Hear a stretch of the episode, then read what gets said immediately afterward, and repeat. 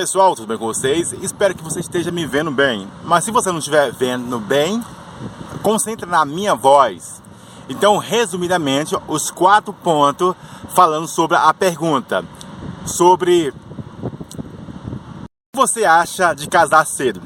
E eu resumi bem resumidamente, poderia fazer algo bem detalhadamente sobre isso, entendeu? Então eu resumi em quatro pontos.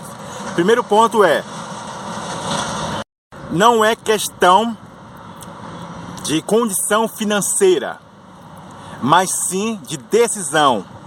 Se você quer mesmo casar, independente se você vai passar privações ou alegria, porque estou falando isso porque realmente algumas famílias passam diversas privações e mesmo assim continuam firmes, seguindo a vida, entende? Então é por isso que eu estou dizendo não é a condição financeira em si, mas a sua decisão, aonde está apoiada entre a sua alma disfuncional, informações de terceiro ou o que diz a Bíblia de forma edificante.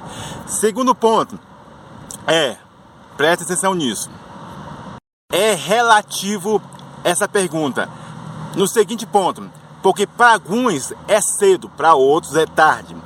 Por que eu estou dizendo isso? Devido à realidade de cada pessoa. Então preste atenção nisso. Esse é o segundo ponto. Se é casar cedo ou não, depende de cada re realidade de cada pessoa. No seguinte ponto, é, vendo na memória aqui agora, Paulo Vieira e Camila. Os filhos deles são, nossa, tem uma realidade totalmente diferente da minha. Compreende? Tem uma realidade totalmente de outras pessoas de classe baixas, entende? Compreende? Eles não. O, o, os filhos do Paulo Vieira e a Camila têm uma estrutura do, dos pais. Então pegou o pilar dos pais, entendeu? Os pais passaram por provações, por luta, mas os filhos não estão passando. Compreende? Então, para eles, a qualquer momento pode se casar, entendeu? A realidade deles são totalmente diferente da minha. Compreende o que eu estou dizendo? Também, é, André Valadão, é, outras pessoas que eu poderia citar aqui, é, se a Gabriela Roça tivesse filho, se a Fabíola Bela tivesse filho, são totalmente diferentes, porque são influenciadores bem chamativos e que tem uma condição ah, diferente de minha ou de outras pessoas de classe média, sabe? Que tem uma estrutura próspera, compreende o que estou dizendo? De questão de riquezas, compreende? Então, focaliza nisso. Segundo ponto é depende de cada realidade, cada pessoa. Com... Terceiro ponto.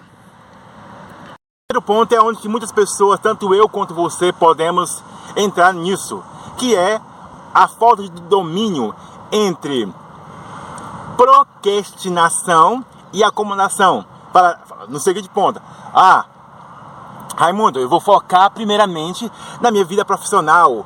E aí, depois disso, eu vou procurar alguém para casar, sabe? Só que muitas vezes isso é uma grande ilusão. As pessoas trabalham, trabalham, trabalham, trabalham e deixam de lado a vida sentimental. Compreende? Estou dizendo. Não, o objetivo é esse. Eu vou trabalhar, trabalhar, trabalhar e depois que eu tiver uma, uma grande estrutura aí eu vou ter filhos, aí eu vou ter casa, aí eu vou ter isso e aquilo. Lembre que esse é o primeiro tópico, que é não depende de questão financeira, mas sim da decisão. Então, muitas pessoas, elas entram em acomodação ou em procrastinação, sempre fica descendo para depois, ou fica passando para depois. E a acomodação é que elas, entram em passividade. Então isso pode ser tanto as pessoas da igreja evangélica quanto das pessoas católicas. Compreende? É, é uma questão do seguinte: elas são passivas demais ou são precipitadas demais. Não tem o meu em termos de proatividade, de seguir adiante, assim, ó, com ordem ali e tal. Não tem. Essa é a grande realidade. Esse vento rachante e o, o sol rachante fazendo esse vídeo rapidamente aqui, não com muito detalhe, poderia fazer detalhadamente sobre isso. Então, terceiro ponto é sobre isso. Entram em acomodação ou procrastinação, aonde são passivos demais ou são precipitados demais. E o quarto ponto é falando sobre o seguinte ponto. agora mesmo vou trabalhar, ganhar um dinheiro, entende?